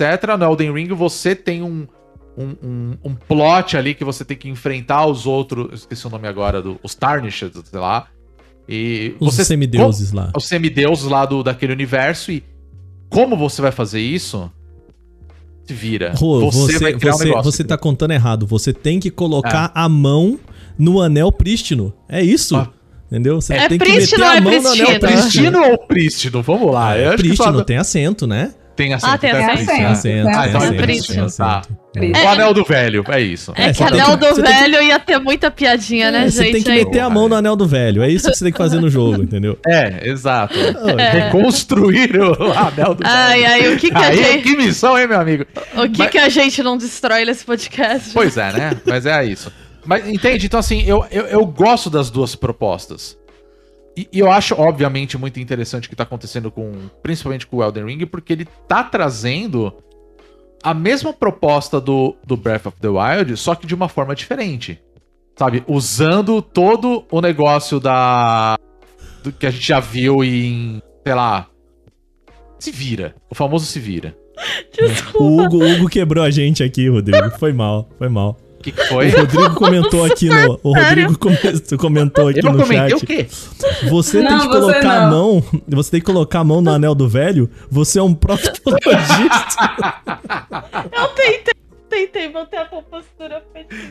Eu vou falar a real. Eu tava gravando, vi todo mundo rindo. Eu falei assim: alguém falou alguma merda, eu não peguei e continuei falando. E aí virou aquele momento de office assim. Chega um momento que eu começo a falar, eu não sei mais o que eu tô falando. E aí eu pensei que foi isso. Que vergonha, Ainda bem que não foi. Tudo Mas, bem. Fica ô, você, Alana, Rodrigo, fica tranquilo. e você? Qual que é o seu. Qual que é o seu, a sua preferência de jogo de mundo aberto? Ah, como eu disse, eu gosto do, do, do jogo que vai me guiar, sabe? O, o Horizon Zero Dawn, pra mim, ele tem esse equilíbrio pra mim, né? Ele equilibra isso muito bem. Eu gosto muito do The Witcher também, joguei o jogo inteiro, né? Maravilhoso. Muito bom. Agora, justamente, ele tem ali uma historinha. Você tem um personagem, né? Que ele é dural, monossilábico. Ele é o hardboil da fantasia, né? ele é Geralt. Então, é, você, tem esse, você tem esse personagem, você tem ali ah, elementos, né? Que, que vão te guiar tal. Claro, a ordem da- das quests é você quem vai fazer. Embora o The Witch especificamente ele tenha uma é, o mundo ele tem certos níveis, né? Tem mapas que você não consegue explorar porque você não tem nível, então você tem que ir para outras áreas para depois voltar para aquilo ali. Tem outros jogos que eles trabalham numa, com uma mecânica diferente, né? Que é a de nivelação. Ah, você pode explorar qualquer uma das áreas, independente do seu nível, porque ele vai fazer uma nivelação diferente de acordo com o que você tá, né? A não ser pontos muito chaves para a história, né? Que esse é, é- essa é a mecânica, eu tenho a impressão, a mecânica do, do Dragon Age Origins. Hum, eu sempre vou sim. falar desse jogo porque eu acho esse jogo excelente. É, É, Mas é mesmo. mas eu gosto de certa, certa opacidade, assim, eu gosto de ter uma mão ali me guiando e tal. Quando o jogo, pra mim, pra mim, quando o jogo ele é muito aberto, ele não me empolga. Vamos dar César que é de César. Você tem uma personagem bem atuada, como é a Aloy, do Horizon Zero Dawn, tipo, ajuda muito. A entrega da voz dessa atriz, gente, nossa senhora, não. Então, a tipo, Ashley eu me é importo- maravilhosa. Ela é, eu me foda. importo demais quando ela se abaixa, que ela olha ali a plantinha que tá contaminada, e ela diz, ai, poxa, não, eu preciso fazer isso logo, né? Porque daqui a pouco a gente vai chegar no ponto de extinção e eu não vou poder fazer mais nada. Então, assim, eu gosto de, de, de uma história mais controlada, eu gosto de um jogo que me diz melhor o que eu tenho que fazer. Como eu disse, já tem que controlar todos os outros aspectos da minha vida, é muito difícil. E eu tô, eu tô muito feliz aqui que a gente. A gente tá diverso aqui, né? Eu acho É, isso muito bom. bom. pro nosso papo, porque assim, é, de novo, né? Eu sou o cara do hate do mundo aberto que descobriu que eu não sou tão hate assim, entendeu? Não tô tão hate assim. O mais aberto possível, você não é nada hate. É. Então, mas é, eu não gosto daquilo que o Rodrigo falou, assim, que a pessoa é o jogo que claramente ele não tem uma proposta boa de jogos de mundo aberto, mas ele ele ele sim. Cara, sabe o, o Homens de Preto? Que tem aquele, a- aquela, aquele bicho que entra no corpo do cara e ele fica todo estroncho porque ele não cabe no corpo daquele cara. É sim. tipo quando bota um jogo de mundo aberto que não cabe naquele game. Você percebe que, tipo, cara, é, é porque estressa um monte de gente, estressa o desenvolvedor, né? E você fala, cara, esse, É. esse jogo não, ele o jogo não aceita um, jo- um mundo aberto, né? Isso mas, eu acho que mas é aí pior. é um problema de, de jogos que tentam seguir uma tendência, né? Isso e, e não e não se preocupam realmente em pensar o jogo, a experiência de jogo que aquilo ali vai promover. Uhum. Né? Eu lembro de você falar aqui, indignadíssimo, Waka, da, daquele jogo de esportes que se propõe a ser um jogo de mundo Nossa. aberto. Nossa, que tem sim. um monte de outras coisas e no final ele não é porcaria nenhuma, ele não funciona pra nada. Tipo, Exato. ele é o pato, ele é o bardo, ele não faz nada direito, né? Ele voa, ele nada, ele anda e ele não faz nada bem. É o patrão. Riders Republic. o nome Mas, do e, jogo. e ao mesmo tempo, você tem ali ao lado dele o, o Forza Horizon, que eu acho uma proposta de mundo aberto maravilhosa. É, é um jogo de corrida, tipo, é óbvio que ele vai te mostrar os pontos que você tem que ir. Você tá dirigindo, você tem GPS, caralho. Eles, eles- você não vai andar de carro e, ó, nossa, olha aqui, o que, que é isso aqui? Uma corrida aqui, tá, vou entrar. Não, tipo, ele tem uma proposta bacana e ao mesmo tempo ele é um mundo aberto que você faz do jeito que você quiser, saca? Ele não tem uma. Obviamente, não tem uma história, você. é um jogo de corrida, afinal de contas. Se Mas for- você- Se for carro sabe? pra ter história, a gente tá, tá falando de Pixar. É, exatamente. Não é o filme Carrinhos, não é mesmo? E nem Carros da Pixar, que obviamente o Carrinhos é muito melhor. Mas você entende? Então, assim, eu, eu acho que tem jogos de mundo aberto que ele tem propostas muito interessantes no sentido de mostrar tudo que ele tem que ser mostrado. Tipo, Horizon pra mim é um excelente exemplo. Tipo, ele te mostra uma caralhada de coisa no mapa que você pode fazer. E você vai se você quiser, vai tá lá. Você tá vendo que tem tudo aquilo lá. E ao mesmo tempo você tem, você tem o próprio Elden Ring que é tipo, como que eu vou fazer essa parada? Pra onde eu vou? O que, que eu tenho que fazer? E você escolhe seguir o seu rumo e você vai descobrindo as coisas conforme você joga. Eu acho que isso acaba virando um mundo aberto de possibilidades pra criação de conteúdo na internet. Porque todo mundo quer descobrir como fazer coisas. E a graça do jogo é essa, né? Então, eu- isso é interessante. O que me incomoda muito hoje em dia dentro da, do desenvolvimento de jogos é, por exemplo, o próprio efeito Breath of the Wild. Pô, Breath of the Wild ele veio com um monte de coisa bacana. Tipo, você pode cozinhar. Você se vira, se vira aí. Vai atrás das armas. Ou de repente você tá num lugar, tem um dragão voando. E você vai encontrando um monte de coisa. E aí acho que os caras viram aquilo e falaram assim: ah, a gente precisa fazer a mesma coisa, mas melhor. Saca? Então, começam a adicionar tanta coisa, tanta coisa, tanta coisa. E aí vira o pato. Tem. Ele faz de tudo, mas faz muito mal, saca? Então acho que. Acho que pra mim tem que ter um, um, um momento das próprias desenvolvedoras e falar assim: Porra, legal o planador. Mas pra que, que eu vou usar isso aqui no jogo? Sabe? Faz, faz sentido eu colocar esse planador num, no Assassin's Creed? Tipo. Por exemplo, sabe? Então é- eu acho que a gente tem que começar a ter esse questionamento ali. Porque, É, tipo, é tanta coisa que você pode fazer, tanta coisa que você pode fazer, e no final você não vai fazer um terço do que propõe. E aí eu acho isso um, um puta problema dentro da indústria, sabe? Nessa coisa de engines cada vez mais realistas.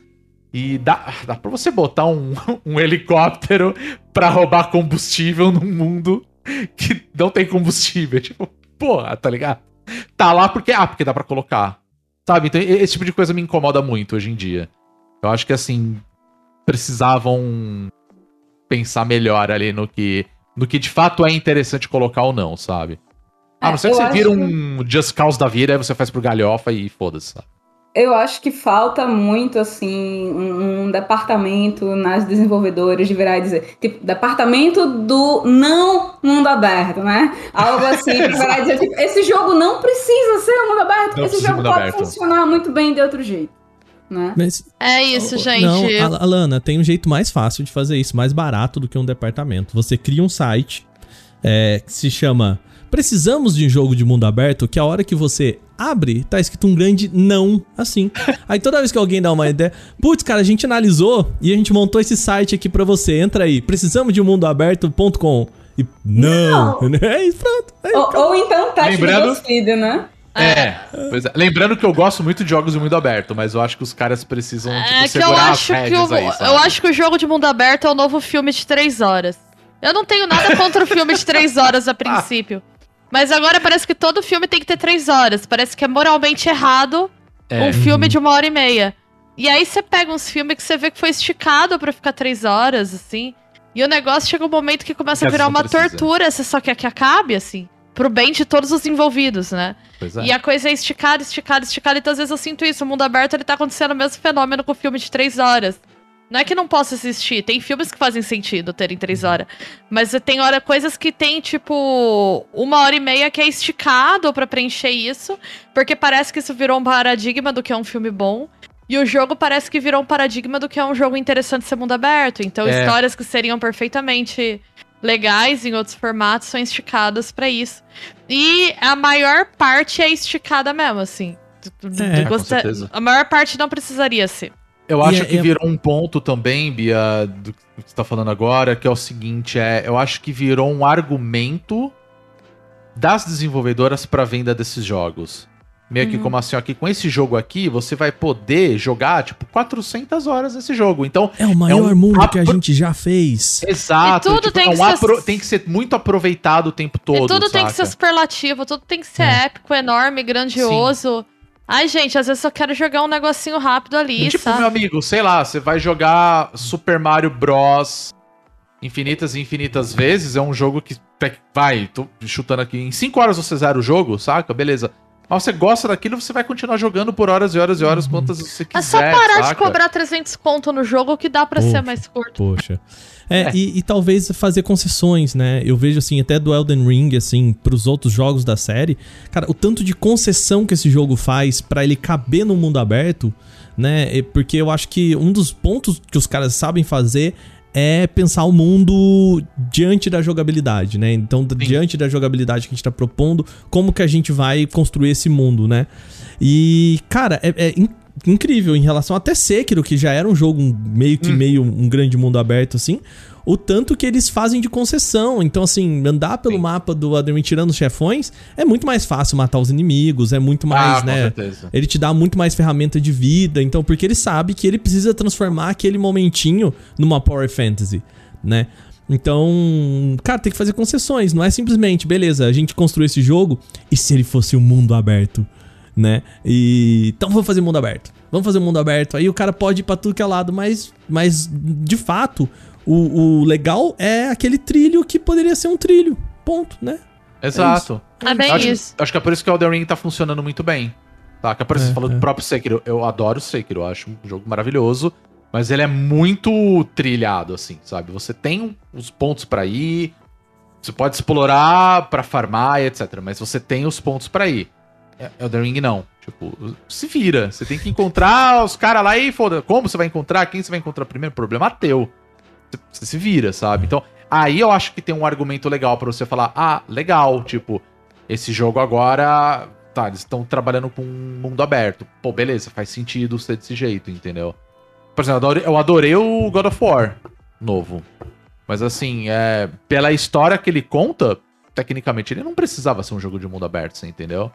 A história tá lá, você, tá conseguindo ver tudo que tá ali, sabe? Então, A gente precisa fechar esse podcast, porque já estamos com uma hora e vinte de gravação. sim, Eu sim. quero dizer que hoje o, o Hugo, ele está tentando implodir esse podcast, porque ele fez uma pergunta aqui que se a gente É. fosse responder, era mais três horas de podcast.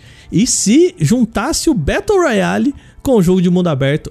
Essa pergunta a gente não vai responder, Hugo. Eu. Crimes, o crime de apologia ao Battle Royale sendo cometido no chat. Em plena Aí não. luz do dia. Mas eu gosto da ideia, mais. eu jogaria esse jogo, tá? Não tô brincando. Nossa, não, ninguém vai. Tecnicamente, 10 é e meia de uma sexta, galera. Vamos, ajuda aí. Proibido, def- proibido defender Battle Royale sujeita a paulada. Não, tudo bem, vai.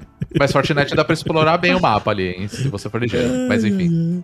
Pra gente finalizar então, vai. Ou eu vou pedir uma indicação de cada um de um jogo de mundo aberto que, apesar de ter seus problemas ou não, é um jogo que você fala que, puta, esse realmente você tem que jogar. Posso começar então? Pode ser, vai. Outer Wilds, acho que é, é tudo Ok. que, eu, que eu gosto, assim. É isso. É você no mundo, não te conta nada, não te fala nada, não te fala, inclusive, o que você tem que fazer. E é isso. Você te vira. Pra mim é o, o supra-sumo do que eu curto. É isso. Outer Wilds. Legal. Vou falar o único jogo é, de mundo aberto, eu já ia falar Battle Royale, essa praga. O único jogo de mundo aberto que é mais. Que, o- que o personagem não é tão definido e que eu gostei muito de jogar, né? Na verdade, é a franquia. Eu adoro Fable, gente. eu gosto muito de Fable, então vou recomendar aqui que Fable, além dos que eu já citei, que são meus queridinhos, tipo Ocarina of Time, Uhum. O Breath of the Wild, eu amo também o The Witcher 3, né? Amo muito. Eu, Fable, é, eu recomendo. Eu vou recomendar um que é meio de caminho, na verdade. Ele, ele, é, ele tá, tá no caminho ali, mas ele não, não chegou a esse ponto aí. Que é o Ninokuni 2, tá? Bom. É, ele é um jogo muito bonitinho, ele vem na mesma esteira da estética ali do primeiro, tá? Mas é, ele tem vários elementos do, do, do JRPG. Alguns são atenuados, o que pra mim é bom, porque no primeiro era um pouco chato. Né?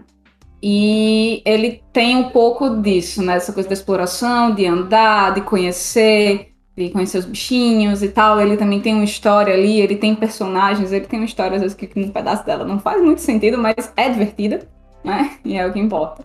E vai, fica a minha recomendação. Eu ia falar de um dos meus filmes favoritos, que é The Godfather, mas eu não vou falar dele. tem que ser Porque muito ele não é um filme de mundo falar. aberto, né? Vamos Não, combinar, sabe? não, entrar não, no tema aqui, entendeu? Exatamente. Mas eu tenho um carinho muito especial por Sleeping Dogs. Que ele trabalha um pouco essa coisa de você explorar aquele ambiente enquanto a, a graça é você ver um personagem que é um policial infiltrado na máfia. E aí, a boa parte das side quests são baseadas em investigação. E eu acho esse jogo maravilhoso. Fica a minha indicação. É muito Ah, bom. esse jogo é foda. Esse jogo é excelente. Excelente. Nossa, eu joguei ele no Xbox 360, assim. Foi Sim, uma também. gratíssima surpresa. Nossa. Maravilhoso. É Porque maravilhoso. eu tava. Eu, eu peguei assim. Ai, cara, isso parece meio GTA. Eu acho que eu não vou gostar, não. Mas eu peguei. E o jogo é incrível, o jogo é muito bom. É maravilhoso. Ele era pra ser um, do, um dos. Era pra ser o terceiro título da série. É True Crime, que chama, se não me engano. Que tinha o Los Angeles. E tinha mais um outro que era do Play 2, assim. E aí depois deu merda, aí eles lançaram Sleeping Dogs. Que, aí, enfim, maravilhoso. Joguem aí que. Puta, demais. Uau, ficar essa eu não esperava. Isso tempo aí. veio, isso, isso chegou pra mim. Muito bom. É muito bom. Jogão, jogão. É isso, né? Bora fechar a lojinha aí também? Ah, tá na hora, Eu- né?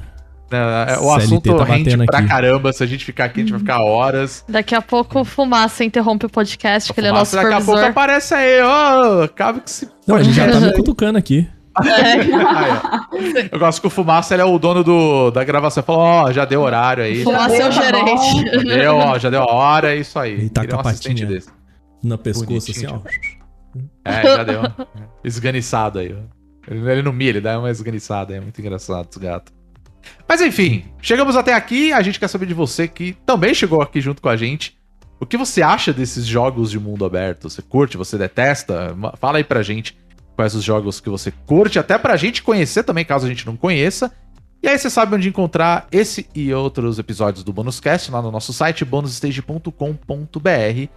E hoje eu vou pedir pra Alana falar pra gente onde encontrar a gente no Twitter. A única rede que a gente usa de verdade é o Twitter, certo? e, Exato. você, e você encontra a gente no arroba bonusstagebr. Muito bem. Manda mensagem pra gente por lá. A gente tá sempre trocando ideia. Nós também estamos no Twitter, também pode mandar diretamente pra gente. Quem assiste aqui vê os nossos arrobas aí o tempo todo, né? E a gente adora bater papo com vocês. Então Sim, segue lá, segue lá. segue lá. Bia, fala pra gente aí das nossas lives que nós estamos fazendo, inclusive dessa gravação do Bônus Cast, inclusive, que também é feita em live. Onde encontrar a gente e acompanhar também. A gente faz lives semanais na twitch.tv barra bonusstagebr. E aí eu não vou lembrar os detalhes. Vamos ver se eu lembro os detalhes da agenda, gente. De segunda-feira tem Retro Nights com o. Rodrigo Sanches à noite. Isso. Geralmente a partir das 8. De terça-feira o Aka joga aí os lançamentos, mostra o tendências, só jogo de mundo aberto. É o The Ring, né? Mas- É o Aka traz o que tá rolando aí, tanto de AAA quanto de jogos eh, indies. Quarta-feira o Rodrigo faz live também, sem ser jogo velho. Verdade. Né? Não, é só, não é só o Retro Night que vive o bônus stage. De quinta-feira, a nossa folga remunerada. E de sexta-feira. Quinta-feira não, você que faz live de quinta, né? Tô misturando Acertou. tudo. É, É. Eu ia corrigir, eu falei. Quarta-feira que é a folga remunerada. Quarta-feira é a folga ó, A folga remunerada. remunerada do Aka. Do Aka. que ganha o triplo que O todo mundo triplo- aqui no site ganha. Eu adoro que ele fique indignado. É, Quinta-feira, Rodrigo faz aqui live jogando coisas, Jogando os jogos. jogos. E sexta-feira a gente grava o podcast, geralmente entre as 8 e meia, 8, depende da hora que a gente chega no trabalho, gente. É. E também, né? A gente tá só o pau da viola, também É. tem que dar um. tomar um banho, né? Pra entrar na live cheiroso. É importante, gente.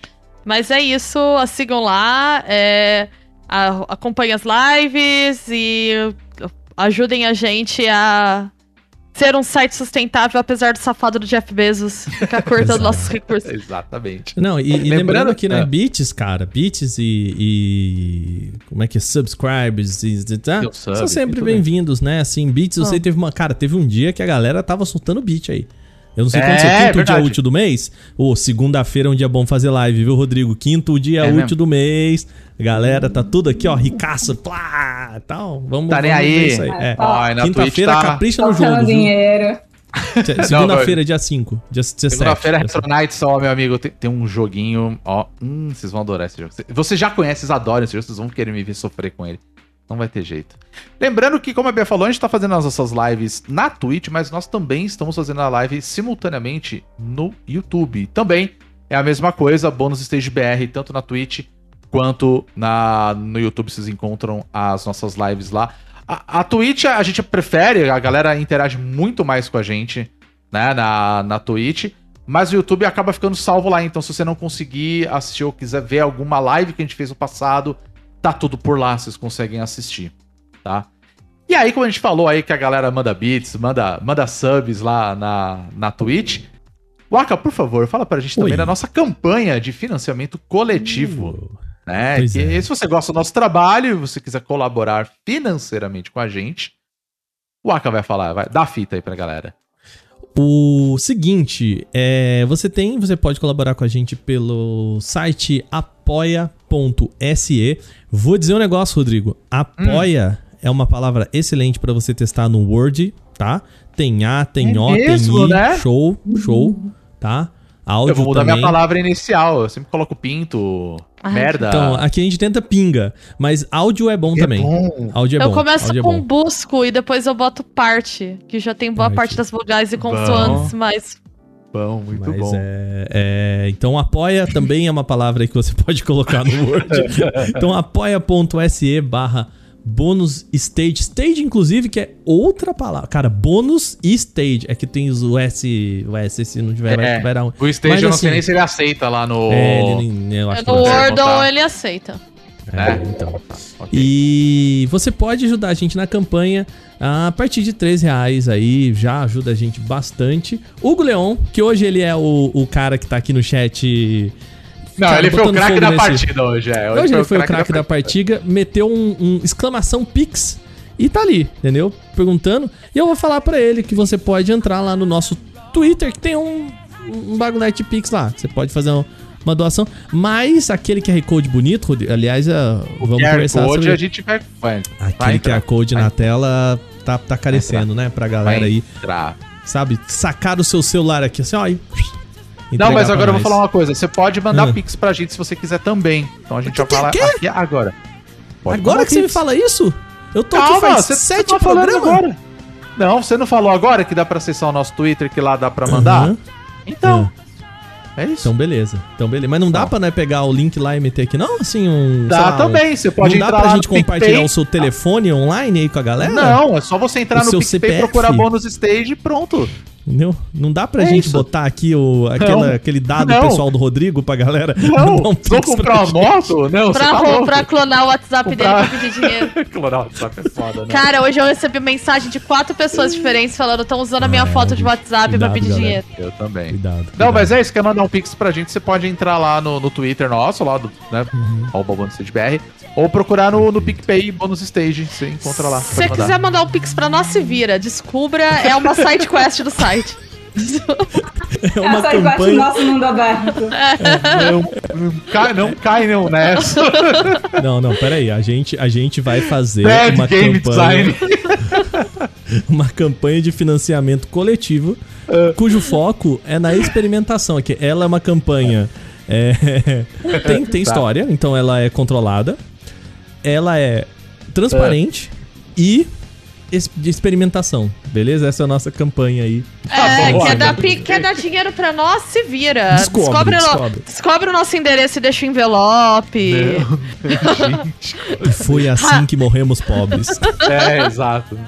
Hackeia os dados agiotagem do bancários. Gente. Que absurdo isso. Não, gente, não dá não. Não pode, não pode. Tá A isso, gente pessoal. quer ver o comprometimento. Pra dar dinheiro pra gente tem que ser comprometido. Caraca, né? Tem na final do Poderoso Chefão agora, rolando na minha cabeça, tá? Caramba, Bia. Side quest mundo aberto, é isso aí. Muito bem, muito bem. Então é isso, pessoal. Muito obrigado a todos vocês que acompanharam o podcast conosco, a nossa gravação também. E semana que vem tem mais bônus cast para você ouvir durante a madrugada, na insônia, como o Aka falou no comecinho do podcast, tá? Se você ouve de madrugada, manda uma mensagem pra gente. Eu quero muito Manda saber aí. se você faz isso, tá? Só por Perfeito. curiosidade. Mas não precisa dar detalhes.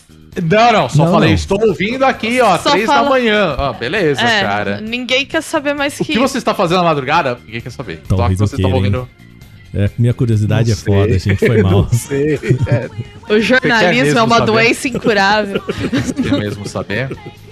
Eu acho que não. Acho que não. Bialana e Waka, mais uma vez, muito obrigado por mais uma edição do podcast. Nós somos os Bônus Stage e a gente se vê semana que vem com mais uma edição. Fiquem bem, se cuidem, tomem a vacina. E é isso aí. Até semana que vem. Até. Tchau. Beijo, tchau, tchau. tchau, tchau.